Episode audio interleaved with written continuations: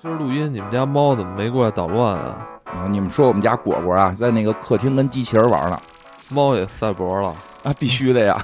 你看我新买的这个易宝 SE 宠物陪伴机器人，我们家猫可喜欢了。它采用了不倒翁的设计，嗯，我们家猫这么大劲儿都扑不倒，呃，自己还能回到正确姿势。这个机器人可以自动巡航，我给它设成了在咱们录音的过程中，时不时的就自动巡航一会儿。只要它一动，哎，我们家这猫就赶紧过去看，特别感兴趣，可以完全不影响咱们录音了。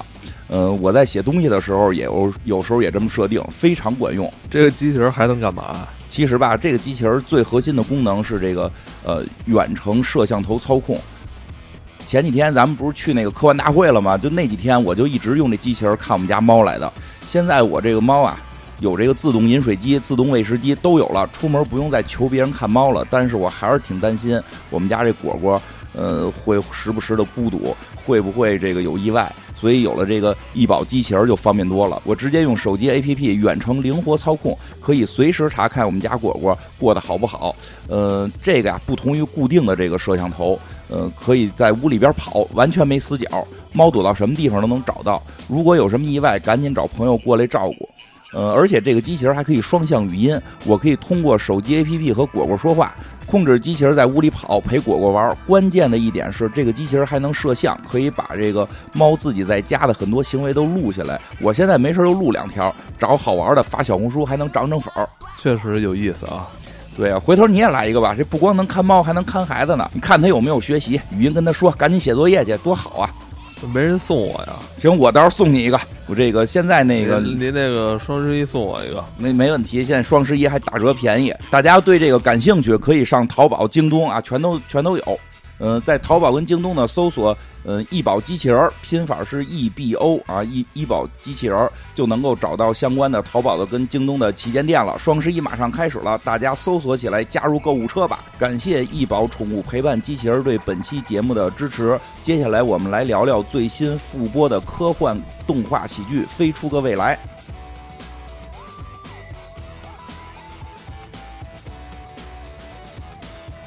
多年之后，《飞出个未来》又重新复播了。这个节目以前做过《飞出个未来》，对，也都是好多年前的事儿了。今天那个，因为它趁着它复播，我们来把它这个最新的一季，呃，应该是第十一季，这个里边比较有意思的这个剧集跟大家说一说。对对对，《飞出个未来》是一部美国的科幻动画喜剧，呃，由马特·格罗宁创作，呃，他同时呢也是辛普森一家的创作者。嗯。这部剧首播于一九九九年，于二零一三年结束，中间啊也有过数次的这种停播以及这个重新复播。这个系列剧的故事发生在三十一世纪的纽约，呃，主角呢是一个呃二十世纪的快递员，他叫菲利普·弗莱。呃，在一九九九年的一个夜晚，弗莱误入了冷冻机，并被冷冻了一千年。醒来之后，他发现自己身处在一个全新的未来世界。呃，故事呢也是围绕他以及他周围的这些好朋友、同事、机器人来展开的。对，呃，再给大家介绍一下这个这个剧的几个呃主角啊。刚才提到的是弗莱，对，还有在这部剧里边，呃，他的女朋友独眼妹莱拉，同时还有一个非常有人气的机器人啊，就是 Bender。这个是在我朋友圈里边看到的头像最多的这个表情之一，嗯，有很多人用它做头像。对，这个 Bender 是虽然不算是绝对的主角啊，但是大家都非常期待他的演出以及他的这个口无遮拦。对他跟那个男主和莱拉相当于铁三角了。他是一个爱喝酒，所谓打引号的爱喝酒、爱抽烟，并且时常违背三大。机器人定律的机器人，对，那他是弗莱的这个亲密无间的好友，是的，弗莱都住在他家里。前两天咱们在重庆住酒店，不是酒店里边还有一个 Bender 了吗？对呀，是吧？那 Bender 夜里还给你送麦当劳呢，送麦当劳，你感谢他了吗？是，现在科技挺发达，现在已经有这种这个送外卖的机器人在酒店里边。嗯，这部剧啊，以其尖锐的社会讽刺以及科幻元素，还有。呃，非常独到的这种幽默感啊，为人们所喜爱。其中涉及的这些科幻题材啊，有时候呃也会让一些这个呃研究物理的这些物理学家，甚至一些科学家都觉得非常有趣。啊，是的。呃这个例如像平行宇宙、时间旅行等相关的这个话题啊，都在他的故事里边有所出现。嗯，可以说在全球范围内啊，都有他的大批的这种粉丝。是，呃，并且这部剧在在动画、科幻以及喜剧领域都有着非常深远的影响风格。对，咱们讲最早讲瑞克莫蒂的时候，我记得说过，好多集明显都是致敬《飞出个未来》，而且后来很多那个科幻粉丝会把这个瑞克莫蒂里边这个老爷和这个班德尔，就是这个《飞出个未来》里的班德尔给放在一起。有点像班德尔加那个就是加弗莱的那那个他的对对，那个他姥爷其实有点嘛喝抽耍混蛋，对吧？这 就有点那个劲儿嘛。嗯对，嗯，可以说《飞出未来》在整个这个动现代动画剧集里边也有着特殊的地位，甚至有很多人认为它是呃少数能够与《辛普森一家》这样的动画剧作来相提并论的作品。嗯这部剧是深入探索了很多科幻元素啊，刚才提到的像平行宇宙、时间旅行，包括外星文化，呃，可以说它不仅仅是一部喜剧，但是在这个喜剧的下边，也是对这些科幻的题材进行了深入探讨的作品。这就是，呃，每当我们去看完这个故事之后，还会去沉浸在它的这个呃所呃剧情内核里边。是是是嗯就是它还是有很多科学方面的插入的，但是它插入的呢，又因为本身这是一个喜剧故事，它又是非常。嗯，不着调的那种喜剧故事，它把很多很硬的科学知识在这个不着调的这些元素里插进去。其实，呃，如果大概了解这些科学知识的话，会会这个会心一笑，挺有意思的。嗯，正如辛普森一家经常讽讽刺现代社会，呃，飞出未来呢也经常以三十一世纪的背景来讽刺二十一世纪的社会问题，呃，比如现在的这个消费文化啊，人机关系，就人与这个智能，呃，智能设备的关系，以及这个呃当代的像一些政治，包括一些宗教话题，他们都有摄入。虽然该剧的这个角色表现的非常滑稽，但是他们之间的关系，呃，也是，呃，让我们所津津乐道的啊。比如那个弗莱跟莉拉之间这种爱情故事啊，以及 Bender 的这种反叛，以及 Bender 与他周围之间这些朋友之间的这种、呃日常的这种状态。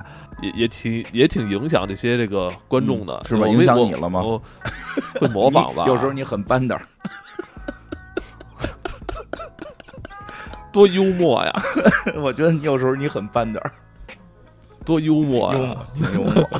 你可能还没有看过这个动画片，但你肯定见过 Bender 这个 icon，对是吧？很多朋友都用 Bender 这个来做头像啊。嗯，充斥全片的都是各种各样的玩笑，对，比如这个科学的有关科学的玩笑啊，包括一些日常生活中的有点这种屎尿屁的玩笑，嗯全是融合在一起。对他确实，一会儿我们讲的时候可能会有一些地方会提到，他有时候那一两句里边就是一个巨大的玩笑，然后但是他就轻描淡写的通过一个玩笑过去了，其实背后的能去讨论的话题会非常多，嗯，嗯，很有意思，对，尤其他们的这种吐槽，他们嗯对于流行文化吐槽，很狠，对，而且呃，我觉得这种他们之间的角色之间的对话，就是充满了这种幽默，啊充满了是的这种很多智慧啊。啊，而且就是比较有意思的是，每个人都有自己巨大的人格缺陷，或者说他们在一块儿的时候，你感觉不出他们亲就是多么和睦，但是最后的故事剧情却他们都是很温馨的。其实那天那天咱们那个在成都跟朋友见面聊天儿，有人还说呢，说感觉现在这个班德新一季的班德没有以前的疯了，对吧？就是就是这种骂街的力度、讽刺的力度，好像变得越来越温馨了。我说，其实有的时候讽刺的本质其实就是温馨。之所以会讽刺那些我们看不惯的，是希望这个世界变得更美好嘛。所以这个故事其实都是从讽刺开头，很多时候结尾是比较温馨。嗯嗯，对，所以在这部剧停播的这个近十年里边，好像大家依然还会去回味他之前的故事。对他对于很多喜欢科幻幽默的人来讲，可以称称之为是经典，非常之经典。就是这么一部以喜剧为主的动画，呃，但它的这种科幻元素、这种讽刺性、社会的讽刺性，呃，以及它的这种智慧、这种这种开玩笑的这种尺度，呃，都让其在动画历史上占据了一个非常重要的地位。呃，可以说是对于这些喜欢科幻，嗯这是一部绝对不能错过的作品啊。嗯嗯跟大家简单回顾一下，嗯然后接下来我们呃给大家分享一下这个第十一季。啊，对，其实比较从名字就比较有意思，叫第十一季，但是之前完结的那一季叫第七季，然后中间没了，嗯，那这到底是怎么回事？发生了什么？不知道，其实并不知道，并没有任何的说法。经常这个剧经常也是呃挺无厘头的哈，它无厘头，当它第十一季出来的时候，我们就很欣然的接受了，哦就并没有觉得很意外。比较有意思的，好像是好像是豆瓣上吧，好像它有的还有它的第什么八九十季的那个评分，然后他有的评论说是 是根本不存在的剧集，为了这个情怀给打分儿什么的。但实际上我上网上下资源，还有那个一到第十一到十季的合集啊，对，因为它新出的一集叫第十一季，但后来我看有一种说法啊，这可能是真的啊，有一种说法说是因为它的，呃，就是因为它中间经历过很多动荡，就是好就是停播过，然后又复更什么的，所以它的那个每一季的集数是参差不齐的，所以后来把第六季跟第七季最后两集都二十多集，其实前几集也有二十多集的，就是他把后边两集比较长的这两集给拉成了十三集，就是一一季十三集了，他给他给把最后两季给弄成了。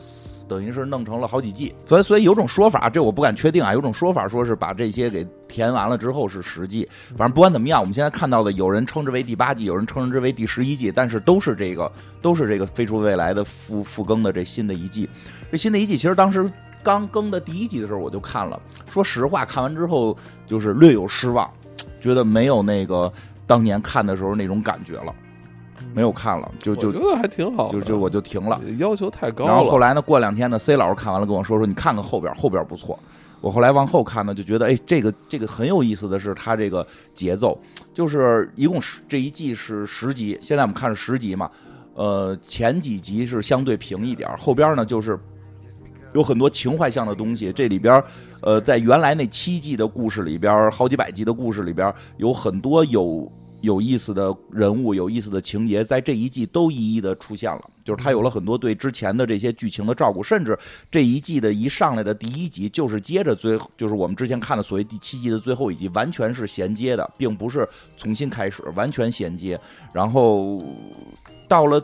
中间的时候开始变得慢慢有意思了，大概到第七集的时候，我们可以会讲到第七集。到大概到第七集的时候，我看弹幕的时候已经说，已经说，哎，完全回到了之前的水准，完全达到了当年的那个巅峰水准了你。们这些都是假粉儿，什么叫假粉呢？像我这种真粉儿，我觉得第一集就好看，因为第七集确实很有意思。啊就老挑啊，啊这肯定会肯定会有又又不忘初心，又肯定说人家不忘初心啊，怎么怎么着的。肯定得有集好有集坏，第七集就会到第十集的时候，我我就要做脑残粉，行，我就喜欢。喜欢。对，第十集的时候说这一季的封神之集，第十集一会儿我们最后也会讲到，真的那那么好吗？我特别喜欢，就是第七集、第十集，我我还是非常非常喜欢的。嗯，而且确实，这个在最新的一季里面，它的也没有失去以往的那种讽刺性。嗯，没有，就是对任何事儿，就是什么比特币啊，什么这个这个呃快叫什么大公司的那个那个叫包邮。对吧？有一集有一集是关于包，有一集是关于包邮的。包邮之后，公司越做越大，最后，而且那集特别有意思。它公司越大之后，再加上 AI，AI 来管理公司，AI 建了一个那个那个那个呃仓库，仓库无限放大。它后边最后那集最后加的那个内容，实际是宇宙膨胀，就是那个仓库像宇宙一样不停的膨胀，然后光速已经追不上了。其实它是非常有那个物理本身的讨论的话题的，就是老有人说光速不可超越，其实更确切的说叫可传递信息的这个不能穿越光速。如果不相互不干涉的是可以超过光速。最简单举例就是宇宙膨胀，他那集里边用了一个用了一个他们叫妈妈逊，那 就是讽刺亚马逊嘛，妈妈逊妈妈逊的无限扩大变成了宇宙膨胀，就很有意思。那个还甚至后边还有一集，我觉得也都挺神。虽然那集好像听说单集评分并不高吧，但我觉得也特别神。一集插了三个广告，那一集就没什么主题内容，就是三个大广告。但那三个广告并不是卖真正存在的东西，都是卖那个他那个故事里边本身的假东西，但是插的特别有意思。有可能这期内容也有三个广告。我就要挑战，以后我就要挑战这个，我看我什么时候能做出这么一期来。真的很厉害，那期我觉得也很好玩，每它每一个广告都让你看的觉得特别有意思，对，很很多很有趣的，然后很多那个之前的梗也都出来了，包括那个而且就是刚才不是那个艾文介绍了有三个角色嘛？其实这里边不不光这三个角色，角色是非常多的。那个包括他们的那个会计，他们的有一个牙买加会计叫赫赫米斯，是一个那个皮肤皮肤黑一点的朋友。然后那个是他是那个印度裔吧？不是不是，他就是黑人那一系的，但是牙买加可能有一点混血。嗯，他要不然要不然他媳妇玩巫毒术呢？就是那个咱们不是讲那个万能钥匙的时候讲过这个吗？对。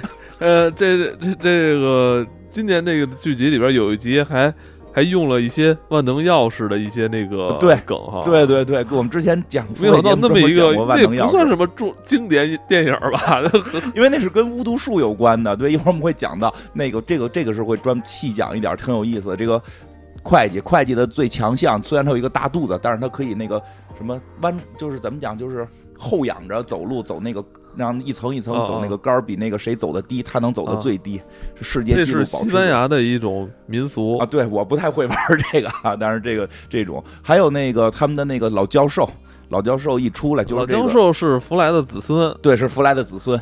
老教授是弗莱的子孙，然后弗莱那个一千年之后苏醒了，找到了子孙，所以他子孙。我觉得那个。他就是这个老老教授跟班德尔合体，其实就是老爷。对，是的，老教授跟班德尔合体就是老爷。不靠谱的发明，极强的智慧，加上这个抽烟喝酒骂脏话，这个看什么都不顺眼。他俩的结合就是这个老爷这个角色。这个这个老教授也有口头禅嘛，老上来就是说好消息，good news，就这种就出出场了，穿个毛毛拖鞋。这个这个这个角色也也在这在这。这个角色在这一季里边也还有很重要的一些作用，因为他毕竟是很多高科技的这个发明者，甚至这一季很有意思，他用了很多前几季的发明来重新使用，这个也很有趣。然后还有那个他们的这个助理吧，算是就是实习生，呃，实习生那个艾米王，艾米王一个非常非常有钱的一个这个女生，呃，半个火星都是他们家的，对，非常有钱。然后她她也还继续在。呃，这一季里边他有孩子了，因为那个在前七季里边，其实他是和那个一个外外一个外星人结婚了嘛，然后那个外星人结婚的方式生孩子方式也很奇怪，什么往水里撒籽儿，说隔了二隔了多少年，这些这些孩子们回来了，所以这一季里边他也成为了妈妈，然后还有这个那个医生啊，做那个阻碍伯格医生，一个啊就。你不知道他为什么存在，我一直这个片子里边每个人都很喜欢，除了他，就是片子里人也很讨厌他，甚至每回在在在说的大家报报道那个报名的时候，到他那儿都是说还有一个员工就就结束了，其他员工呢？其他员工他就代表了其他员工，但是真的很讨厌这个医生，对吧？特别穷，然后这个就是穷还没志气，就是不是说穷不好啊，就是穷且不长志气，然后还还还经常玩一些下三滥的东西，就。不知道为什么要塑造这么一个角色，对吧？经常吃垃圾。当然了，他设定是一个外星人，是一个类似于龙虾的龙虾人啊，还会蜕壳什么的，还有点傻。然后自己的医术还不高，就是他他是他装医生，对吧？当然，他实际有很多背景的故事，在前几集里是出现过的，都是很有意思的。只是我刚才说的只是表面的情况，表面的情况。然后我感觉好像他的人气是最低的吧？他确实不高，他的人气一直不太高，因为实在是。大家不太喜欢这种角色，但是他诚心有这么一个角色，让这里所有人都去欺负他、调侃他。嗯嗯，对，所以也不会。你看班德老欺负他，甚至踩死他，大家不会觉得很 很过分，还是会喜欢班德，因为他这里边这个，但说这个电视剧、这个动画里边，经常就是莫名其妙的就死人啊，这是他的一个风格，所以也别把它带入说现实怎样，它都是很多我们对于这个荒诞的一些想象。对吧？这些主要角色在，包括那个，还有一些其他的配角，什么那种傻帽船长，还有那个那个妈妈训的总裁老干妈，就这这些人物也都也都在，很有意思。然后包括哎，包括我先先想讲一集的，就是这个莱拉的这个小宠物还在，莉拉啊，莉莉拉莱拉应该就行，不是，这是莉，那是两个词，莉拉行吧？嗯，他的那个小宠物叫那个尼布勒，嗯，这也是一个在前前七季里边极其重要、非常重要的角色。可是他的这个尼布勒是莉拉的宠物，对，是他的宠物，但实际不是宠物，只是一个表面现象。宠物狗只是一个表面现象。是这样，他的这个宠物呃是能说话的，对，而且你也有一个超高智商，对，这个。呃，丽拉可以说把它视如己出啊。啊，对，因为这个狗是在我介绍一下，这个狗实际在前几季里边是极其重要的，是因为这个主人公弗莱，弗莱，主人公弗莱为什么会被冷冻？是这只狗干的。对，啊，这只狗实际上是一个这个宇宙最早的这么一群智慧生物，他们一直在对抗一些飞行的大脑，就听着都特别扯啊。他们在对抗一些飞行的大脑，他们发现由于弗莱，这这我记得之前咱们节目讲过，弗莱是自己生了自己的爸爸，然后他爸爸又生了他，他是自己的祖父，因为。有一个时间可以穿越的机器，他变成了自己的祖父，所以他的脑电波跟所以他有点傻。对，所以他的脑电波不正常，他的他是就是说他的大脑是无法形成一个有序的智智慧的，全部都是破碎的那种电电波夹杂在一起，因为他是自，所以他会爱上一个怪物。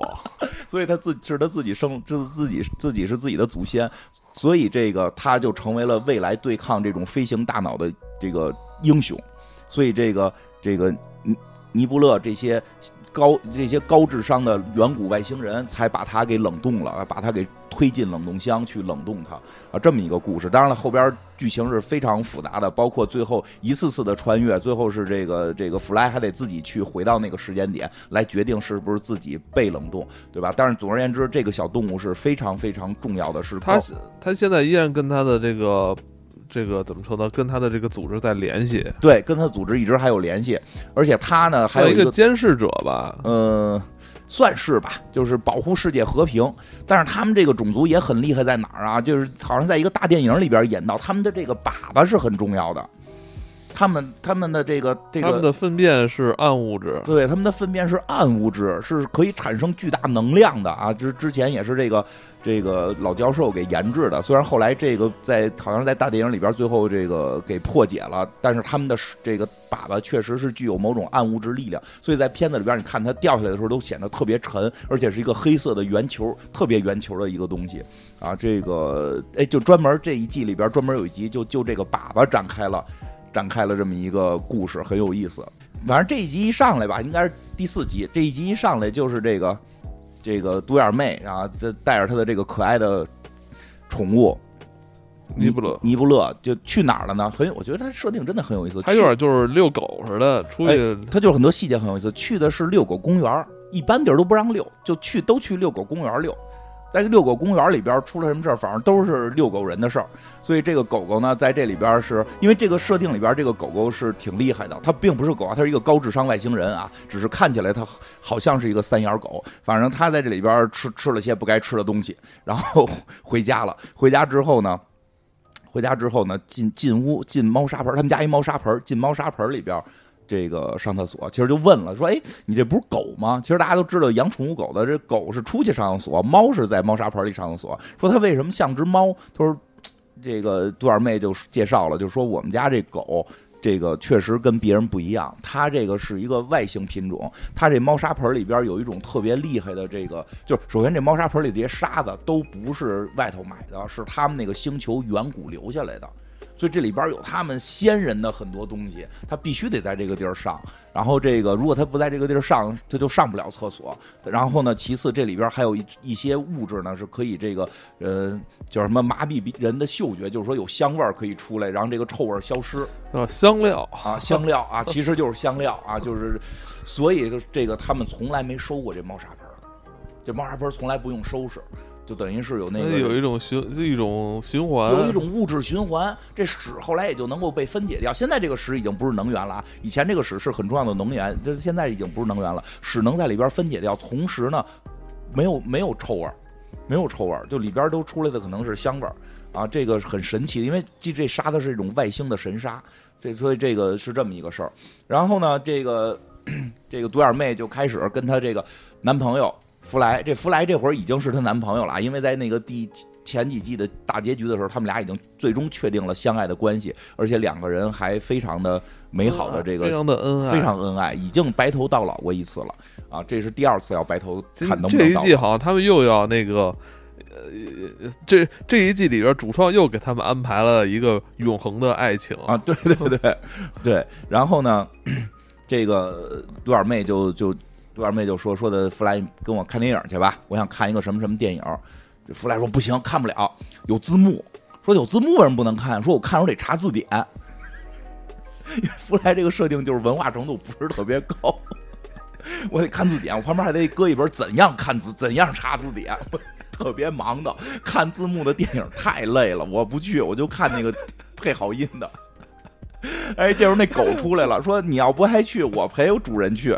然后多少妹都惊了，哈，你怎么会说话？他说我会说话，你忘了吗？我忘了我会说话了，我一直会说话。他说哦，对对对，你怎么会说话？哦，对，你是前几集会说话来的，我有时候老忘，然后也不惊慌，就带着这个这个小狗狗，就这个尼布勒就出去看电影，看完电影还一块吃饭。一块吃完饭回还回来一块玩填字游戏，对吧？玩填字游戏还还还好多那个填字不会，说一个电影名怎么怎么着，怎么怎么着，对吧？那那个尼布勒这小狗狗，这外星狗全都说得出来。说这两个人简直是太这个这个宠物太好了。这确实，你想一个特别爱你的会说话的宠物，谁谁谁谁能拒绝，对吧？但是呢，但是这狗狗突然发现呢，这个出了点问题。这就不是说白天吃了点不干净的东西吗？给吐出来了，吐出来之后呢，开始他说没事儿，他说是他的毛毛球啊，对他其实其实他这个说是狗狗，其实它是个猫的设定比较像，他吐毛，突然这是我吐的毛团没事儿，但是一下就晕倒了，可见这狗狗真病了，这个尼布勒真病了，带他就去看病，这一看病，说出事儿了，说你家这狗狗，说你家这宠物吧，因为它确实不是个狗，你家这个宠物，你家这小宠物。现在得寄生虫了，寄生虫这个寄生虫呢，在破坏它的大脑，它呢有一种可能性，就是它的大脑被寄生虫完全破坏掉之后，它就变成跟地球的宠物一样了，可能只会那个吃喝玩和让你摸它了。就咱们觉得这挺好啊，但是对于这个独眼妹来讲，就觉得太崩溃了。这简直就是我的灵魂伴侣，他一直陪伴着我看电影，我那男朋友也他妈不去陪我看电影，陪我玩字谜，对吧？我那男朋友就就就就玩那个什么那个三三字棋，都不是五字棋，玩三字棋的水平，还都经常输给这狗，对吧？这个 挺有意思的。说那怎么办？就是说也也也不难办，因为我们查出来了是那一种寄生虫嘛，你就给你吃吃吃药，你回去一天吃三次，按时吃就可以。结果吃吃吃啊，没见好，这狗真的智力越来越不行了。这尼布勒啊，这智力越来越不行了啊，这个。他最后说：“我现在智力已经到什么程度了？”他说：“我我已经猜不出，哎，那导演叫什么来的？就是那鬼鬼那个鬼眼第六感，那个那个，反正那意思就是我已经猜不出鬼眼第六感的结局了，我已经无法提前猜到很多电影的结局。”那的上马兰对说：“我已经我已经无法猜出他电影的结局了。”说：“哇，大家都震惊，说这个是大事儿啊！”这是一个智慧的智慧衡量线呀，他猜不出来了。这说马兰的那个结局也不是那么好猜，确实不好猜，确实不好猜。体验他的那个智商的优越性是吧？优越性没了，你就跟我们一样，都是猜不出结局的人了。原先你是一个能看前头猜结局的人，现在都跟我们一样猜不出来了。不是说这个不不不是说这个导演拍的片子好猜啊，而是确实有一定难度。他是为了体现这个尼布勒之前的这个智力特别高超，但是大家发现他没有那么高超智慧了，很着急。这时候老教授出来了，说我已经查出问题所在了。为什么吃了这么多治治这个寄生虫的药，他还没好？原因是因为他那猫砂盆从来不换，那个那堆这个寄生虫就还在他猫砂盆里呢。吃完药一打虫子，虫子排泄出去了，然后他再过去那个再一上厕所，又又钻回来了，对吧？就蹭他毛上一舔毛钻回去了。说你这你这个不没没有没有没有那个消灭它的感染源，它就是在那猫砂盆里感染的，你就必须得把猫砂盆这沙子给换了。他说那可不能换，说我们家这猫砂盆这里边这沙子全都是那个外星香料的东西，这怎么能换呢？他说那还有一个办法，我给你出一主意。这老教授说我发明了一个缩小器，就能够给大家缩小。哎，我给大家缩小之后呢，大家就可以到这个猫砂盆里边去和这个寄生虫正正面对抗。嗯，哎，其实那个就是以前很多像瑞克莫蒂，其实像这个片子以前都有过缩小啊，什么进人体这种很多设设定嘛。哎，这回有意思，缩小了不进人体，进猫砂盆。于是啊，于于是他们这么一个组合，这个独眼独眼妹莱拉和这个她的男朋友弗雷，还有这个机器人班德。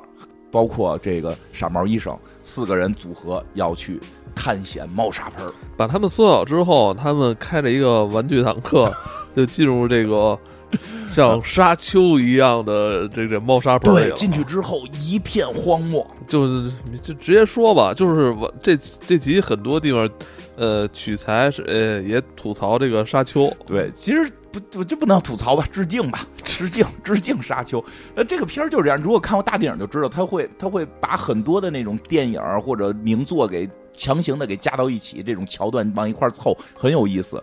那个这集就是沙丘，哎，他们进了这个沙丘之后呢，首先就感觉到了这个来自外星的香料，闻了之后就有一些致幻的感觉。当然这会儿还没还没怎么样呢，还没怎么样呢，就发现这地上边啊不是那么简单，这地上边生长着一些叫什么这个裸体土的。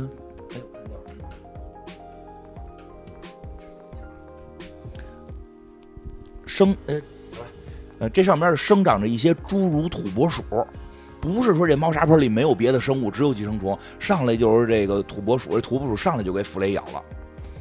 然后呢，马上呢就看到来了一群来了一群这个虫子，这这个什么就是这个屎壳郎似的虫子，圣甲虫吧，说好听叫圣甲虫，说难听叫屎壳郎，滚着粪球啊，就是乘风而来。这个啊来了一群，中间有一个一看就是他们的女王或者叫女祭司过来，呸就啐了他们一口啊。啐一口，莱拉那火爆脾气。莱拉这个角色，这独眼妹啊，是一个特火爆的女孩儿。这个而且是这里边的武力担当，这个能力是可以指搜指挥一艘这个这个叫什么战舰的这种船长级人物。但是这个这个性格比较暴烈，这拿枪就要突突他。他们带的是那种杀虫剂，都都装在那个滋水枪里边。圣甲虫这边说了，我觉得我我没有看到你们的礼貌，说什你们你？们你们没有像那什么呃那个人一样，非常对，哪个人就指弗莱呢？弗莱在那儿撒尿呢啊，在那儿撒尿呢。对，说你看人家，人家知道把水还回来，这是沙漠，最缺的就是水。我啐你一口，那是因为我我把我最珍贵的东西给了你，这不就是沙丘的设定吗？很有非常有意思。看过沙丘电影的，看这个会觉得很好玩。然后这。然后大家就开始这个带到这个带到他们的，就是后来就说说我们是来这个消灭寄生虫的，说没想到这儿有这么多生物。这个圣甲虫说我们是分分解大便的，确实最近我们被某种寄生虫入侵了，说就是这里的沙虫，这片大地有沙虫，巨型的，对吧？大的这种跟蠕虫似的巨大的蠕虫，就是沙丘的那海报都用的是这个蠕虫嘛，因为前两年不是。沙丘上了吗，对对吧？对，就是我们这儿新出来这么一沙虫，我们也想打败它，但它太强了，我们打不过。他说，既然敌人的敌人我们已经失去了我们的最好的向导，对我们最好的向导都被我们最好的向导在这片沙漠中最好的向导都被都被他给吃掉了。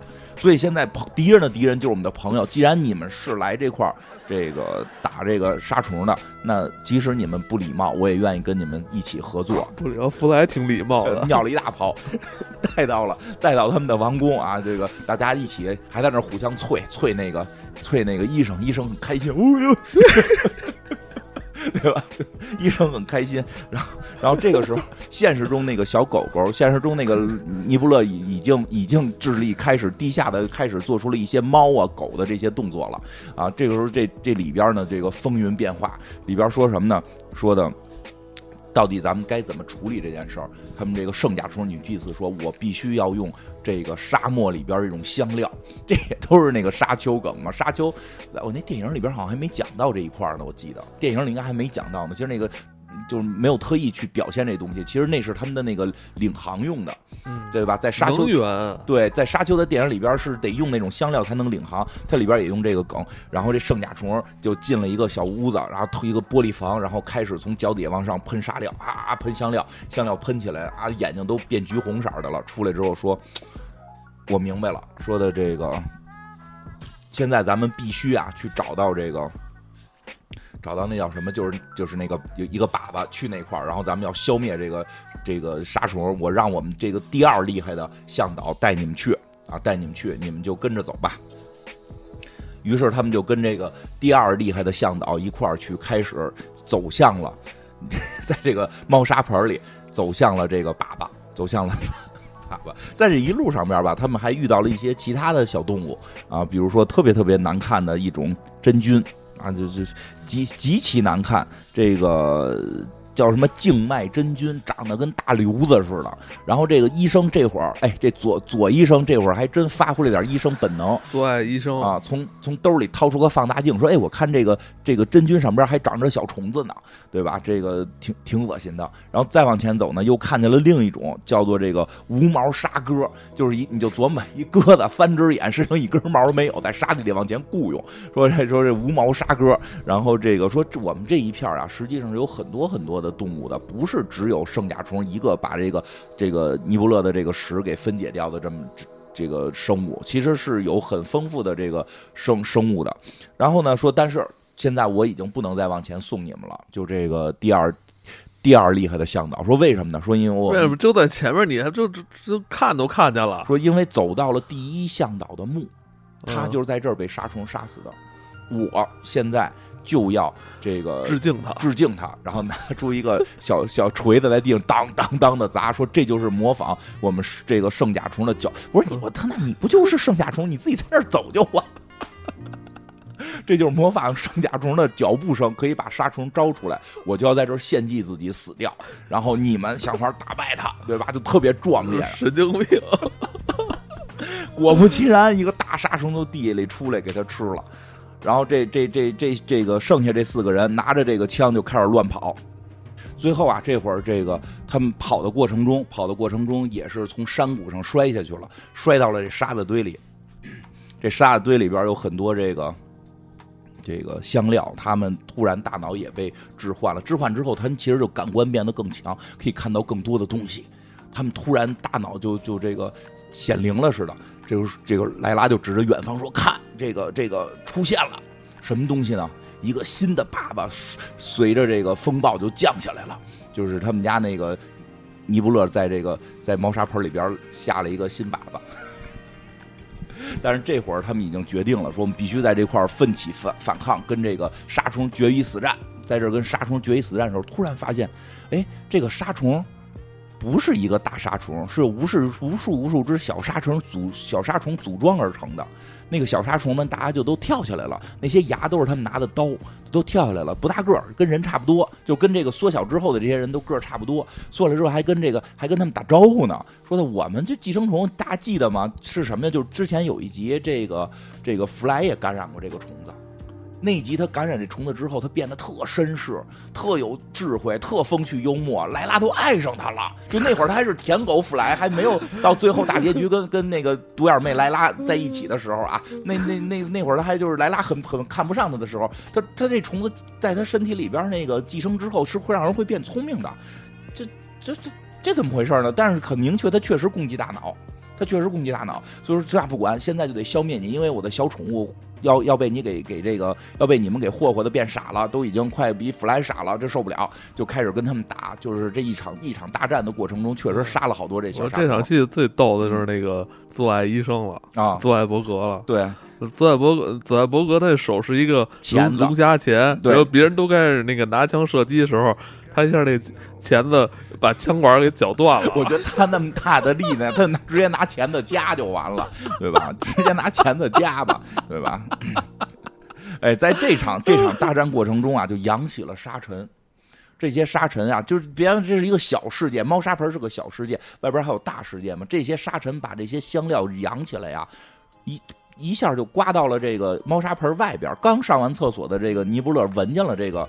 这股香料，他眼睛一下也变橘红色了，也突然打跟打通了任督二脉似的，就感觉到了一些事儿，他就坐上了，就是他也用那个缩小光线把自己缩小，坐上小飞船回到了这个，来到了这个猫砂盆里。来到猫砂盆里了，来到猫砂盆里一下飞船，就是他一刚一下飞船，就说大家别打了，我有一些感受，我现在作为这个猫砂盆的主人，我要发言了。这个时候突然一架这个什么什么那个那叫什么飞机，就那种蟑蟑螂振振翅振翅飞机，其实也是学的那个 星，也是学的那个沙丘里边的那种飞机，呜呜飞过来，但是一个蟑螂状的啊飞过来降落了，降落之后他是也是他们那女祭司，女祭司下来看到尼布勒说哇。救世主，他就是咱们的弥赛亚，他是能拯救咱们的人。说为什么呀？说有一本圣，有一我有一本我们的圣经，上边画了这个角色，就是一个弥赛亚，但是拿起来看说跟你稍微有一点点不一样，因为书上的是那个金色的头发和绿色的眼睛，就是也特别讽刺的，就是就是就是到底耶稣到底是不是白人的问题。因为这个里边这个这个尼布勒是个小黑，应该是中东人嘛？对呀，就是他很可能不是白人啊。但是你没发现所有的耶稣像画的都是白人啊，都是纯白纯白的白人啊，对吧？他很可能他不是一个那个完全的这种高加索人种，对吧？其实他就是一句话说啊，你跟救世主好像啊，只是你的发色跟眼睛不一样。甭管怎么样吧，就这几拨人现在就僵持在这块了。这个沙丘的主人尼布勒就说了，说的我现在已经。感受到了一切了，我觉得你看这个世界，就是沙丘就是一个小世界。对啊，这个小世界里边，这个小世界里边呢，这些这些静脉真菌呢，这些静脉真菌呢，就是从地里吸收能量，然后被这些无无毛沙沙哥吃，无毛沙哥呢又被侏儒土拨鼠吃，然后呢，这些呢圣甲虫呢在分分解这个我的大便，然后呢这些这个寄生虫呢在吃我的大脑，这是一个完整的生物循环链。一点都不完整，不完整。他这第一步时候不就断开了吗？一点都沙哥跟那有什么关系啊？说沙哥吃那个，说沙前三步好像还完整。说沙哥吃真菌，然后耗子吃沙哥，完后边就不突然一下就跳到那什么去了？对，然后其实跳到就是那个蟑螂处理它的大便了。对，因为正常的那个那个生物循环是说那个。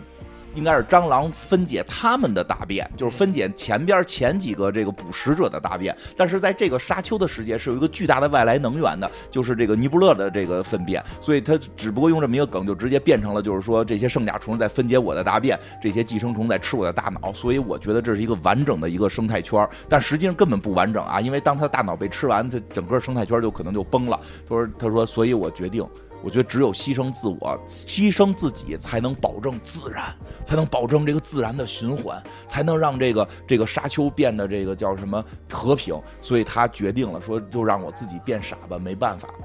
嗯，他准备怎么说呢？就就献祭了，献祭了，就就是献祭了自己的大脑，为了这些那个。苍生啊，为了苍生，为了猫砂盆里边的苍生，为了猫砂盆里的苍生，说了一套完全不合逻辑的一套这个自然逻辑，但是大家都很感动，都很感动，很说这，然后这个谁，这独眼妹都哭了啊！青甲虫过来，赶紧把她哭眼泪接过来喝了，说 说你终于懂礼貌了，在我们这儿就是谁往外弄水谁懂礼貌，对吧？但是。但是真的，这个尼布勒尼布勒就说了一套完全没逻辑的理论，然后让感动了所有人，所有人都觉得他特别的爱护自然啊。这结果出来准备献祭自己，但是这个果不其然，出来之后，这个这个尼布勒的智力进一步的下降了，然后这个独眼妹也很伤心，然后弗莱也很伤心，然后这个时候突然他们想到一个问题，说不对呀，说这个这个寄生虫不是说刚才说之前在这个。在这个弗莱身上寄生过吗？弗莱寄生完了可就变聪明了，不能因为他傻说这个寄生完了他就能变聪明吧？到底怎么回事？所以呢，肯定里边还有问题，就是这个这个尼布勒所聊的这个条生物链应该是有问题的。所以这独眼妹呢决定了说还要回去，他就跟这个这个弗莱他们又重新回到了。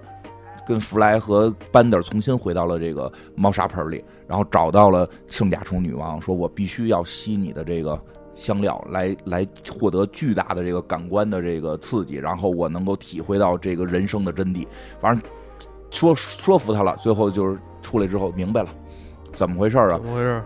说呀，这个寄生虫啊，这个寄生虫是。就应该在寄生在别人大脑之后，分泌一种特殊的有益，就是叫有益型的液体，叫益液，就是特别对对人有好处，所以就会长智慧。但是他现在身上那些益液有智慧的液体，在被另一种寄生虫吃，寄生虫身上还有寄生虫，一层套一层，一层又一层。我现在已经看透了，果不其然，他们身上有好多这种寄生虫。说那怎么办？说那怎么办？说给他们看来是吧，走个佐格伯格医生，佐佐艾伯格医生就在那个寄生虫身上。对，佐艾伯格医生也变成特别小的虫子，趴在里边去 跟着一块吃。所以说他很讨厌嘛，就很讨厌，就啊。然后呢，怎么办？说那那根据这个尼布勒的说法，咱们为了自然的循环跟平衡，就别打破，继续这样。他说不行，必须到止损的时候了，必须到止损，咱们把这些寄生虫身上的寄生虫抖了掉了，全踩死不就完了吗？于是他们就把这些寄生虫身上的 寄生虫都给弄下来，全给踩死了，全踩死了。把那个佐爱伯格也给踩死了。对，但是没有死啊，后边又复活了，但确实是，确实是给他踩了啊。班德就是班德诚心犯讨厌，假装听不见，给他踩了。啊，这个这样的话，这个小这个尼布勒就终于没有没有变傻，他们也顺利的回来了，也顺利的回来了。啊，尼布勒也挺开心的吧，也回到了自己的这个窝里边去，跟他的这些高层的这些这些外星人也进行了汇报，对吧？找到了新的这个这个生活方式，有好多这个沙丘的一些元素啊。对对，这集其实就是它的一一大类型，就是会加入这种已经成名的名作，在他这里边被他恶搞。嗯啊，就是被他恶搞嘛，现在给人弄成都他妈圣甲虫，撒尿什么的，这些非常有意思啊。他之前的一些作品里边还恶搞过什么《指指环王》啊，什么这个这个《复仇者联盟》啊，都都被他调侃过，很有意思的。不过这一集其实也能看出来，这个这个宠物得病之后，这个主人的反应确实是这个养宠物的人是比较怕这个宠物生病的。而且像我，你看我们家养的就是只猫嘛，就更容易担心了，因为这个猫的这个病很难表现出来，猫都特别能忍。是，大家肯定都希望自家的宠物能够健康，少一些这个病痛啊，还是得多观察、多注意，有病早发现。对，没错啊，这个我家另一只猫，我们家不是还有一只猫呢吗？叫小窝，它那个身体就比较弱，尤其是不爱喝水，导致吧一换季，这个泌尿系统就出问题。现在我们家就用这个易宝 SE 机器人观察这个猫的饮水情况，它能固定的监视一个地方，也能手动操控 APP 移动机器人去看宠物的动静。我就设成了检测饮水盆儿啊，每天看它说喝多少水，喝的不够就回来好给它补水。而且这个易宝 SE 还能这个自动回充啊，电量低于百分之五十，机器人就会呃回充电桩，我也不用担心它没电停在外边。嗯，看来这小机器人挺有用啊。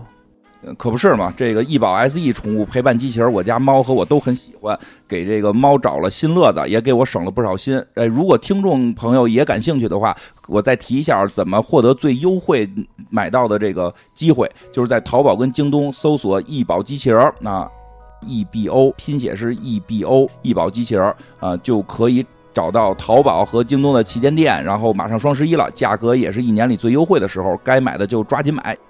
对，然后再说说这个，我觉得这一集里边让我特别喜欢的一集吧。反正这集也推荐大家去看。然后我们讲的时候可能得稍微的这个这个缩减一点儿，挺讽刺的。对，讽刺了。说的有点狠啊。对我们，所以也可能有一些简单的删减，建议大家这个看这个原片儿。然后它主要也但是我觉得比较呃比较还比较客观吧，他是中中间派。我比较，我觉得他是这样，我觉得他对于本身这个他讨论的这个话题的偏向性是没有的，但他讨论的是他后边讨论到就是他们开始打仗了什么的那一部分是有一定他的看法的，跟我的比较接近，所以我对这集比较喜欢。就是他对于很多事儿其实没有去表态支持什么，但是他确实讽刺了当时美国在疫情阶段的很多人的无知。比如他们那个那个，因为这一集里边他们有了一个新的这个疾病，就是愤怒疾病，就是一种愤怒的这种类似于要变成僵尸的这种瘟疫。然后当呼吁大家戴口罩的时候，没有一个人会戴，没有一个人会戴，对吧？只有那个谁，只有那个会计，只有那个会计，呃，叫什么来？我看。只有那个会计赫米斯他会戴口罩，就正常的戴，还会戴那个手套。剩下的人不是他妈给打挂在下巴上，还就是什么什么挂在眼睛上，还有一个那个老太太特逗，弄俩 弄俩口罩给挂在耳朵上当耳环，就大家好像只要这个耳只要这个口罩在我身上，我就能够扛病毒了一样，根本不管它的科学逻辑是什么，对吧？它是就是讲的是到了这个二三三零二三年的时候。有一种新的病毒发现了，这个新的病毒叫什么呢？叫这个愤怒病毒，叫愤怒二十三。说谁感染这个病毒会有一些症状，比如说愤怒，这是肯定的嘛，他就变得很很暴躁、很愤怒，然后呢还会咳嗽，然后这东西能传染。一般是先一咳嗽就发现，哎，他可能中病毒了，就开始测，哎，他是不是他是不是愤怒，对吧？当然，这个这个病毒说在哪块被发现的呢？是在地下城。啊，这莱拉这个独眼妹为什么一只眼睛？是因为她本身是地下城的，地下城全被这个核污染的水给这个这个污染了，所以他们地下城全都是变异人，经常有一只眼睛，然后他妈妈是鱿鱼手，对吧？莉拉是那个地下人，他的老家都在那地下地下道里，地下室下水道里，就是因为莱拉是他们所有地下城里边长得最接近人类的，给送上来了，糊糊弄一下，假装是个外星人，因为只有一只眼嘛，假装是个外星人，但实际上他是地球人类被这个核污染的水污染了之后变成的这个样子。那他每，他还得回家看父母呢，所以他回家看父母的时候，一上来发现，哎，父母咳嗽了。就是他父母在底下跟他打招呼说的“来啦，拜拜”，呃呃，咳了。结果上边人都特紧张，全都全都远离他，然后说：“你看你已经病了。”然后来啦，我没有。他说：“你看你现在很愤怒，这个病就是愤怒。”他说：“没有，我没有病的时候也很愤怒，我就是一个愤怒的人，对吧？”说：“那好吧，就这么着吧，就是让他去那什么去，让他去送货嘛，让他去送货了。结果在送货的过程中呢。”好像还真是这个莱拉得病了，结果感染了更多的人，结果就把这个病啊给传染到了整个这个地面世世界了。这地面世界呢，一群人都开始咳嗽，都开始愤怒，就互相打，互相打。结果他们回到这个公司呢，也互相指责。他们就决定检测一下，说这个老教授毕竟是一个大大科学家，什么都会啊，他就造了这个检测仪器啊，反正这个检测的时候也不舒服，但大家还是努力的检测了。果不其然，莱拉病了。啊，今儿这个故事后边就会分几条线了啊。莱拉病了，莱拉病了，就给他放到了他们这个公司最顶层，给隔离起来了，不许别人看他啊，这这不不许跟别人接触，只有弗莱每他们也居家办公了，对，只有弗莱每天给他送货，然后大家呢全改成那个视频办公，但他们是个快递公司啊，就视频办公莫名其妙，视频办公莫名其妙，就而且就是视频办公那段也特别逗，就就就是那个。那个那个医生好像家里网不好似的，老坏。然后那个 那个那个王那个艾米王家里有钱嘛，就是他那个视频，哎，你看我这头发能换啊，我给你换个发型，就那视频里边那发型啪啪的换，对吧？然后给那个那个那个谁那教授老年人不太会使，不知道问为什么摁出了一个那个狗的鼻子，在他那脸上戴一个猫脸狗鼻子。对，老教授那在家也不穿内裤。对，突然站起来露，就是所有居家办公的这些事儿啊，全全都有，特别特别逗。然后那谁，就是那个赫赫赫米斯，就这个这个牙买加会计赫米斯，他家那情况也挺逗。就开着开着会，儿子就过来了，儿子就过来了。然后那个媳妇儿赶紧，哎，爸爸开会呢，走走走。然后就开始跟他，哎，那个嫂子好啊，那剩下人就跟嫂子打招呼，就开始唠嗑。哎呦，我真觉得挺有意思，非常有意思。对吧？然后胡那个还有那个班德也特讨厌，他不关那个免提，就是他其实开会应该关静音，你说话得摁摁发言嘛，他不关，一边跟那儿刻刻刻那叫什么螺丝母，他们机器人吃螺丝母，一边刻螺丝母一边开会，嘎嘎的。最后那老头急了，最后有客人来了，说送东西，所有人都居家办公呢，送狗屁啊！最后老教授急了，说不行，说必须咱们得这个正正正经送，不能那个在那个什么。不能在那个居家办公了，所有人来办公室，所有人都来了。来了之后，没有一个人口罩戴对了，可有意思，没有一个人口罩戴对，只有赫米斯口罩戴对了。完，赫米斯那意思就是说，这个我觉得你别看他口罩戴对了，后边话特别怪啊。他说：“我觉得咱们这个愤怒二十三这个病毒，关键问题你知道什么吗？是巫毒。为什么？说你看大家愤怒了，大家变愤怒了，还传染。”上来就咳嗽，像不像僵尸？这就是僵尸。我们那巫毒术，我们这个这个海从从海地到新奥尔良的这个巫毒术，就专门有驱控僵尸的能力，所以这绝对是巫毒导致的，对吧？那后来他们有人还问他说不对呀，我看那僵尸都跑的 都都那个跑的挺慢的，大家这速度还挺正常。说那你是不够了解，我们僵尸有各种速度，对吧？就在想是生化危机里有的那种巨快速度的僵尸，说这个现在大家都是正常速度的僵尸，其实大家在僵尸化，所以这跟巫毒有关。我们必须得从巫毒入手。大家觉去你边，你他妈的是哪儿来一？封建迷信，滚你一边的吧，给他轰走了。老这老教授说，我还是坚信得从科学入手。对，老教授要要研制那个疫苗，对，还是得得从科学出入手。这个老教授研制出了疫苗，他在那块就就开始跟大家发布会上就开始跟大家说了，在美国发布会上说，说我研制出疫苗了，这个。这个效果虽然没有测试，但我保证还可以。那个大家就准备打疫苗吧。这个时候他有一个死对头嘛，他那个死对头的另一个另一个教授来了，另一个那个秃头教授，小辫教授来了。小辫教授说：“我他那疫苗不行啊，我这还疫苗呢，我这有一个疫苗。”然后这个时候最有意思，底下那堆记者就开始发问了，说：“听说您那个疫苗说具有磁化功能，打了之后身体就能吸铁？”他说：“对呀，这是我们这个疫苗的一个功能啊。”你看那勺子，啪贴脸上，哎，能粘住，这是我们疫苗的功能，这是好事儿，你就有超能力了，对不对？说还有人说说，哎，那老教授，听说您那个，听说你那个疫苗，听说你那个疫苗里边还有五 G，还有五 G 芯，还有五 G 芯片，这都是那会儿美国人胡说八道的东西。他说，对我这里全是五，全是五 G 芯片，我这一管疫苗都是五 G 芯片，打了之后就为了就为了就为了追踪你，就为了监视你，这都是当时美国美国那个。对于疫苗的好多奇怪看法嘛，对吧？这个是，但是呢，这个有一大猩猩嘛，有一大猩猩说：“我是一个做播客的。”大猩猩显得很睿智。对，我说我是我是一个做播客的，那个。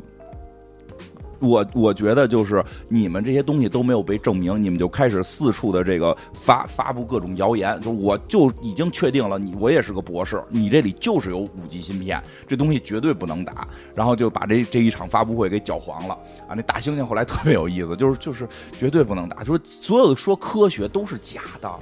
所有跟你讲科学，那那那就是假的，你怎么能信科学呢？这个科学就是一种迷信。大猩猩博客挺重要，它之后还会出现的。对，之后还会出现。哎呦，反正大家打成一锅粥。但是只有这个，他叫班卓博士。班卓博士，只有这个赫米斯，这个这个牙买加会计，他相信这是巫毒，所以他要去找。他临去之前跟他妻子说：“说这绝对是巫毒。”他说他妻子其实当时暗示他了，说你这事儿吧，你就别别别去了，你就教我办。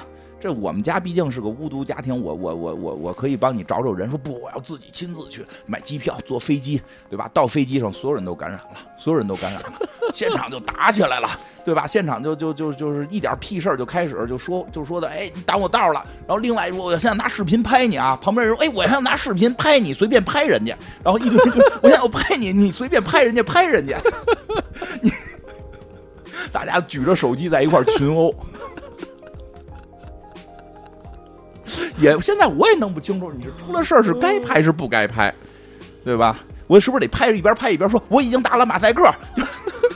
你别拍，你凭什么拍？现在有时候是这摄像头现在比我觉得比比比比那个枪口有时候吓人，对吧？所以大家拿着这个互相来，对吧？这个只有这个后这最后飞机最后飞机里全中了病毒了，然后大家连机长都愤怒了，出来一一顿暴打之后，飞机坠毁了，坠。飞 机坠毁了，赫米斯徒步啊走到了新奥尔良，找到了这个巫毒总店啊。简短截说吧，在巫毒总店里边又去找了什么什么那个万能骷髅钥匙，然后最近最后终于找到了这个巫毒总部，终于找到了巫毒总部。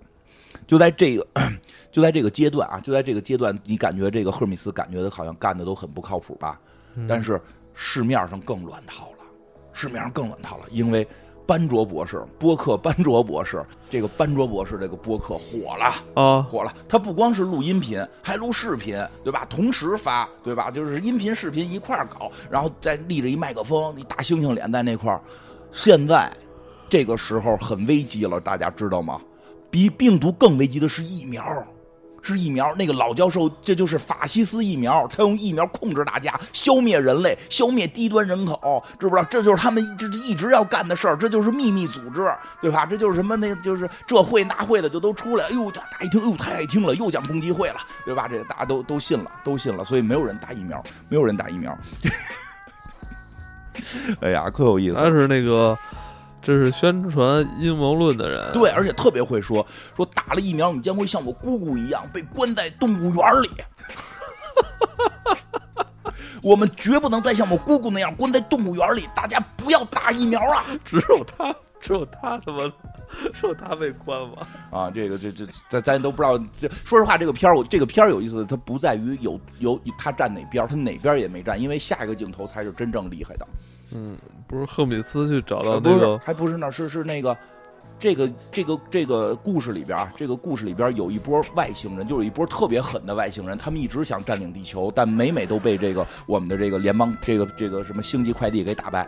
这帮外星人在那块儿看他儿子在网上发呢，他儿子打打打打字呢，打一边打一边问他爸爸：“爸爸，我这写的是不是太荒谬了？”说：“没事越荒谬，地球人越相信。”就你就打，你就打。原来这里边好多人啊。好多人，好多信息啊，都是这个想占领地球的这帮外星人写的。那大猩猩弄不好就是收了人外星人的钱了。你甭听他现在说的，好像都是你爱听的话。他就是为了什么呀？为了让你整个地球内部分裂，对不对？最后那外星人说了，说就是因为地球太团结了，打不过。咱们现在就利用互联网，利用他们出了任何一个事儿，咱们就开始分裂他们，让他们逼着他们站队。他们互联网打成一锅粥，他们出门也打。一旦不团结，咱们就好从外头进攻他们了。嗯，对，对吧？这个。对吧？这最后那老教授回家把针全扔了，操！他这帮人现在也不信科学了，怎么办？对吧？老教授等于是做了一个疫苗哈，对他那疫苗实际上应该算是能治人，对吧？但是这个没成功啊，没没这这没有人信。这个赫米斯，赫米斯，就赫米斯了。赫米斯是走那个万能钥匙那条线，对，走巫毒这条线了。就最后唯一世界唯一相信，他去找这个什么巫巫毒大祭司去，对，找巫毒大祭司。结果最后他。通过层层考验，打开了这个巫毒总总坛的这个大门，用这个万能钥匙打开大门之后，一看他认识，认识是他媳妇儿的前男友，是光着膀子，穿一三角裤衩，一身肌肉，然后说是什么这个时尚先生，我是诗人杂志时时下最性感男人。也是一黑人大哥，然后赫米斯都傻了，我他妈找半天找的是我媳妇儿的前男友吗？都说啊，我们家也是这个巫毒家族啊，我们家也是巫毒家族。现在我跟着很多专业的巫毒大法师都学习过了，然后我现在会好多东西吧，反正就说说那赫米斯说说的那个那意思就是说，我们现在想治想治这病，那现在你是是是是我媳妇儿前男友就是吧，但是这病怎么治，对吧？这个。他说：“他说，其实你找我也没用，有一个更厉害的人，我都是跟他学的。他说谁呢？他就是你媳妇儿。我跟你媳妇儿学。啪，他媳妇儿推门就进，推门就进来了。赫米斯都惊了，你怎你怎么有他们家钥匙？”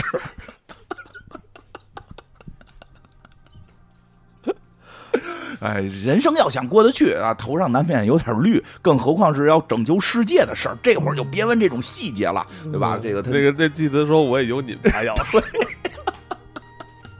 哎呦，这俩人说实话，从片里边的画风来看，他们俩确实比较般配。因为这个赫米斯是一个个儿又不高，戴个眼镜，然后那个有一大肚子，比就每回跟他媳妇儿一拥抱，只能到他媳妇儿嘎着窝，对吧？就是这种，这个这个，并不是说这人不好啊，但就是说，因为片子里最后也是赫米斯跟他媳妇儿好啊，但是就是说，他诚心用画面去对比啊，感觉这两个人啊，就是这个这个最帅的时尚先生跟这个赫米斯的老婆，感觉更更更般配一样。原来赫米斯老婆是这个。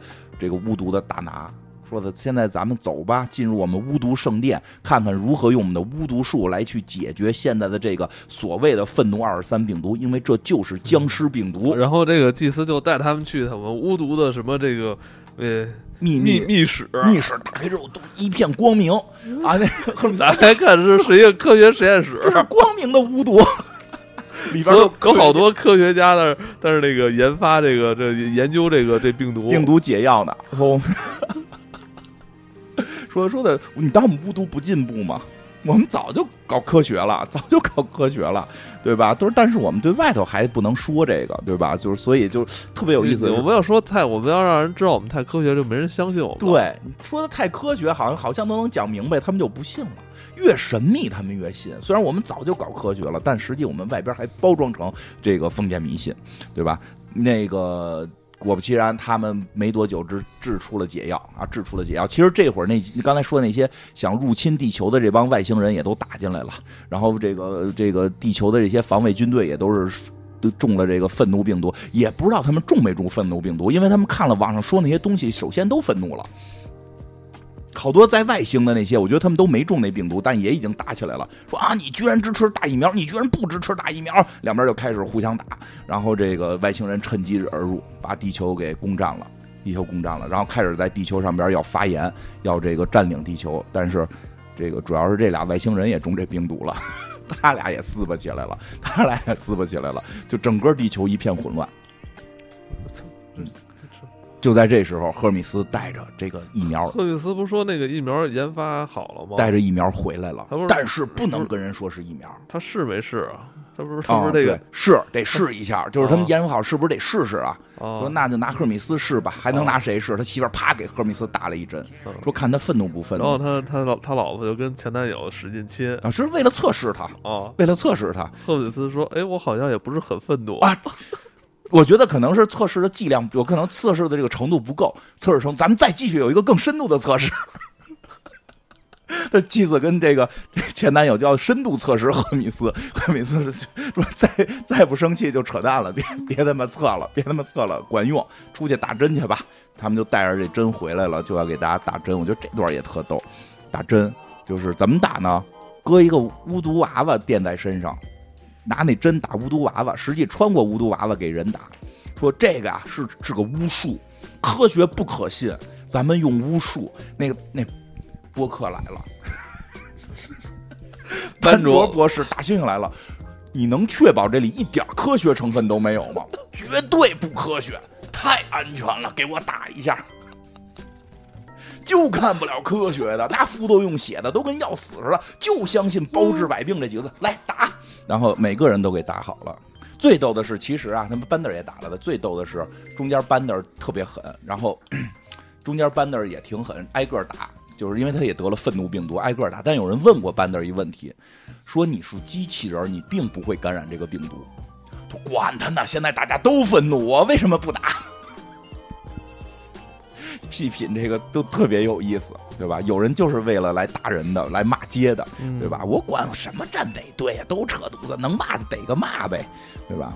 但是真的好好这想想，集也挺有意思的。真的好好想想，很可能就是外星人在这儿散播，外星的那个、那个、那个大大魔王的儿子在那儿写那堆根本就听起来就很扯淡的那些东西。哎呦，咱这儿叭叭还信呢，叭叭信呢，为什么信呢？因为写的你爱听啊。说这也是假的，那也是假的，对哎吧，？这个还有哪集你比较喜欢？特别其实有哪集我觉得都挺好看都，挺好看。最后最后简单讲，口味太高了，我吹毛求疵。不叫吹毛求疵，因为有封神之集啊，这个哦第十集封神了。还要再讲讲第十集，最后简单讲讲第十集封神的点，因为第十集这个故事啊，其实在在那个呃之前也有过类似的，包括瑞克跟莫蒂也也有过类似的。对这就是个这这个这个怎么说呢？这个这个剧情内核不是说特别新的，对，它就是一个宇宙套一个宇宙。但是他又玩了一遍。但是我告诉你，狠的地方在哪就是这博士造了一个宇宙，其实就跟那个瑞克莫蒂一样嘛，也是老爷造了一个宇宙嘛。然后宇宙里的人并不知道他们是被造出来的，他们也造了一个口袋宇宙对，口袋宇宙又造了个宇宙啊。这个里边呢是什么呢？这个里设定呢是呃，博士造了一堆，就是按照按照咱们生活的这个宇宙，完全模拟了一个宇宙，但那里边的像素不够高啊，就相当于是你在玩一个电脑游戏，对你玩一个模拟人生，对，但是跟我们的宇宙完全一样。完全一样的。所以咱们这儿发生什么事儿，他们那儿会发生类似的事儿。但是那个呃，这个显卡显卡算力不够，对，你玩的那个游戏里边的，他们都是那个跟我的世界似的，都是那个像素风，比那还糙。比那还糙那里边的弗莱就是一个三个三个像素，三个像素，三个他三个们色，所所有的人都是三个像素对。呃，左爱伯格医生也是三个像素，班德尔也是。对，都是三个像素。但是特别神奇的是，你一下就认出来了。对，你能通过这像素认出来。其实他也这个，说实话，这一段也这段也是这个动画设计师在亮手艺。我通过配色能让你认出这些是谁来，是这个很厉害。然后那个说这个大家就坐这块儿开会，一看就这里边也有一堆这个也有这个快递公司，也是这帮人也在这儿 good news，就就就开始说我现在造了一个这，哎他们在往下造，就是在往下造新的一层这个宇宙。这个时候，这个时候这个哎就他们造的这个这个口袋宇宙，就虚拟的这口袋宇宙，它的为什么时间线时间故事都是跟他们他们这个创造者是完全一样的呀？啊，对对，就是基本上是一样的，而且时间算出来的吧算出来的，而且时间是同步的，嗯时间一开始是同步的，但是这个在我们所谓的这个第一层，就是这个主宇宙啊，咱们叫主宇宙，然后然后下边的是是那个下一就是第二层宇宙，然后后边还有第三层宇宙，这个这种故事很常见，但是我告诉你厉害点在哪儿，就在这个这个对话里，这艾米出来说了，就是这个实习生，他本身也是相关专业的嘛，就是说。有没有一种可能性，我们的宇宙也是上一层模拟的啊？这种故事里边，这这种也都经常提到嘛。但后边的回答很厉害，就是这个谁，这个老教授说不可能，说这事儿绝对不可能。说为什么呀？说因为我造的这个我造的这个宇宙啊，就是算力是不够的。我就用咱们旁边我我自己弄了一个设备，这个算力是非常有限的，它不可能把这个宇宙算的极其精细。所以你看，大家都是这个非非常低质的这种像素，而且会出现一个问题是什么呢？说我比如说啊，比如说班导在这跳个舞，他扭一下屁股，这个屁股这个原子的波动是对整个宇宙都会产生影响的，明白吗？会对整个宇宙产生影响。我的电脑如何去算这么一个小的波动影响整个宇宙？算不出来。说那你怎么处理呢？说我所以，我把所有的信息传递的速度降到了一定程度，不许超过这个速度。就任何速度，就任何能够传递信息造成影响的速度，超不过我给的一个固定值。艾米说：“那这是不是我们这个宇宙的光速呢？因为我们知道，可传递信息的速度永远超不过光速，就是这个能够对周围环境造成影响的速度是超不过光速的。为什么会有这个？”就是为什么会有这么一个数，而且为什么会是这个数，其实一直是科学家还没弄明白的，对吧？虽然是那个教授在提出了一种我认为我们的宇宙不是不是所创造的宇宙，但是他解释了他创造宇宙的规则的时候，这一步就把告诉你为什么要有光速，因为一个东西如果直接影响全宇宙，算力不够，嗯，必须要有一个速度的传播，这样的话我能慢慢慢慢算到那儿。说那还那说老教授说这是一个意外，这完全是个意外。你这我我还是这个事儿让艾米这个给点了一下，点了一下，说这是一个意外。我还有一个说法，我还有一个说法，说我们这个宇宙是真宇宙，我造的那个宇宙是假宇宙。说什么呢？说说呀，就是这个在没有，就是我这个宇宙也不可能把整个宇宙同时都算出来，所以很多地方啊，我都算的是什么呀？就是一概率，只有人到的那个地方的时候，我才具体的算出来它是什么样，这样很节省算力。艾米说。这不就是量子力学吗？我们量子力学所谓的这个坍缩，所谓的薛定谔的猫这些东西，不就是这个东西吗？这个东西唯一的作用就是节省算力。我们又有光速的限制，又有这个量子力学的不确定性原理，这两样东西好像就指向了我们这个宇宙就是一个一个被制造出来的可以可节省算力宇宙。这下就大家就都有点震惊了。大家有点震惊了，哎我操！但是这个故事往后发展在哪儿呢？是这个班德突然产生了一个巨大的共情。班德说：“我是一个机器人，你们平时都看不起我，认我是造出来的，我没有人性。但是今天，我现在看到了下一个宇宙，就是第二层宇宙里边的所有的，不管是班德还是弗莱还是这个莱拉，都是被造出来的，都是被老主宇宙老教授造出来的，他们是平等的。”对，这个班德。一下就共情了啊！在我眼里，他们跟我是一样，都是被他想要去保护那个宇宙。对，但实际上下一层的那些人并不觉得下一层的班德跟他们一样，下一层的那些人依然认为他们高于班德。这个有点像。异形啊，有点像普罗米修斯那那个，对，很有意思。所以班德就说的，跟跟老教授说，我就一个要求，咱们别毁坏这个宇宙。我实在受不了，我有同突然起了同情心了。所以好多人说班德不不不混蛋了嘛，班德突然搞温馨了。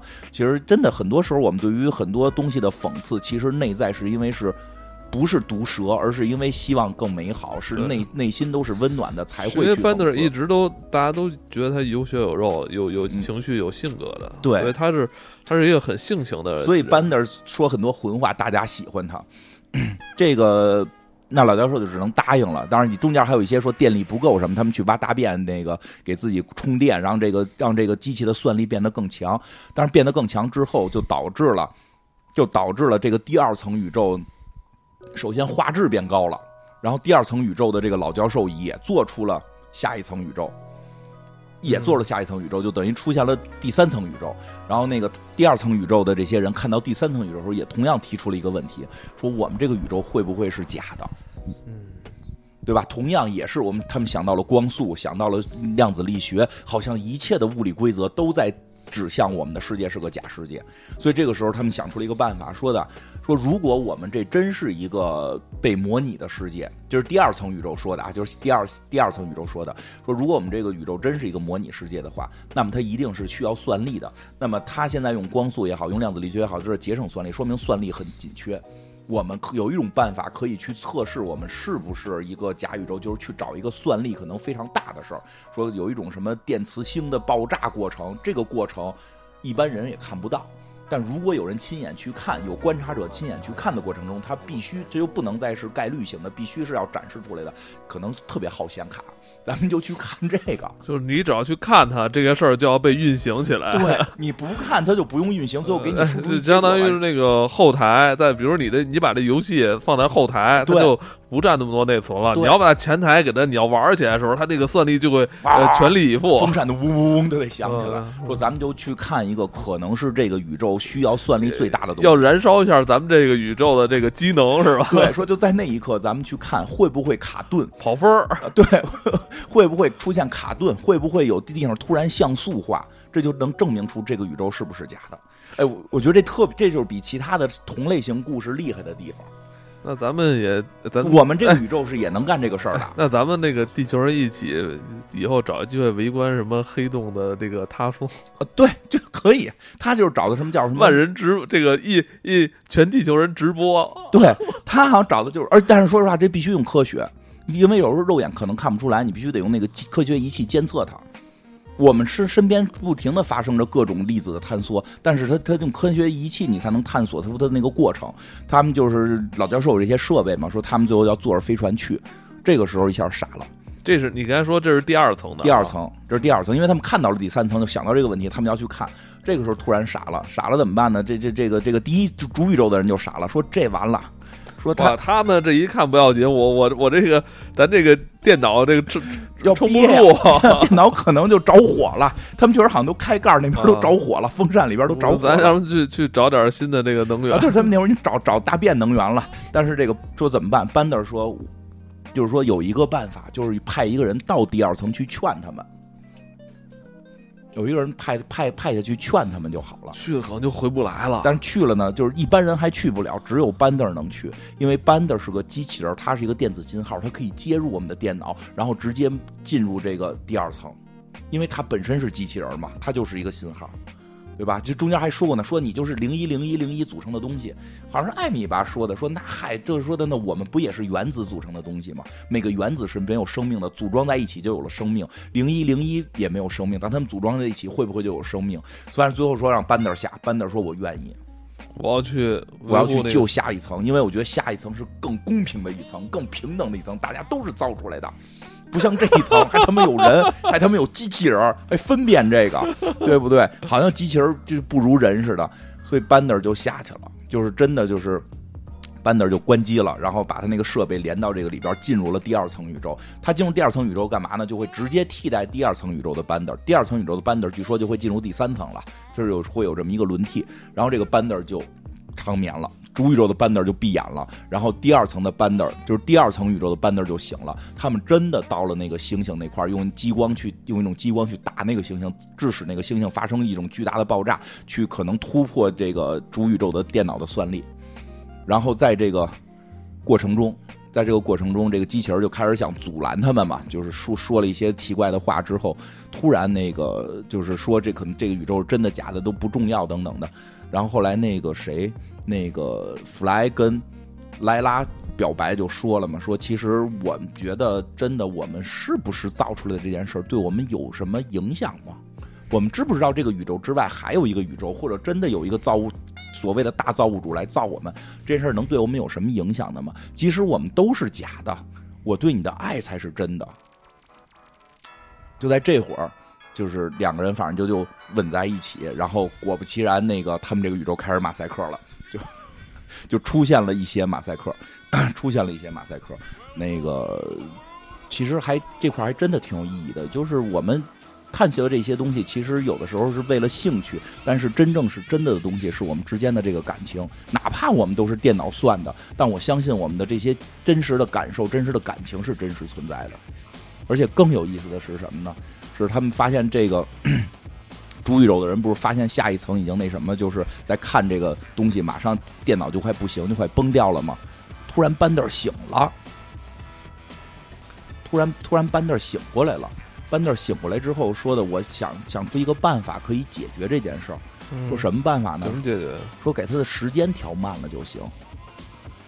你何必要让第二层宇宙的时间跟我们的时间一样呢？如果把第二层宇宙时间调慢，他那里边的人对时间的感受和那个里边发生的事情都是同时变慢的话，你永远感觉不到变慢，对吧？现在有很多时候物理有种说法说，其实没有所谓的时间这个概念。时间并不是一个真实存在的物理概念，而是人的一种感受。因为时间只不过是是熵增的一个过程的物理变化。那我们为什么会衰老？就是就是我们会变化，并不存在时间，只是我们变化了，只是我们变老。我们会变老，但可能没有时间。它就就有现在有很多这种这种说法嘛。这个其实也也算有道理吧。就是因为我们如果所有的人的时间同时变慢，宇宙的所有的规律同时变慢，是感受不到这个东西的，对吧？它它是一种，它是一种运动的趋趋势，它是一种运动的方向，所以他们就把那个宇宙的时间变得特别慢了，那个宇宙就不会那么耗耗这个算力了，嗯，对吧？但是这个时候有个问题，班德是从哪儿来的？因为之前说了，班德已经是跳到下一层去，再也回不来了。对，这时候。班德又重新苏醒了啊！那个教授问了他一句：“你是怎么回来的？”但是他没有回答，没有回答。所以其实很多看完的人会觉得这集特别有意思的在这儿，就是最后这个回来的这个班德其实是上一层的，这个班德是上一层的班德。我们这个宇宙就是一个虚假的宇宙。其实现在像马斯克他们都会认为我们的宇宙越来越像一个假宇宙，就是因为我们的宇宙太像一个节省算力的宇宙了。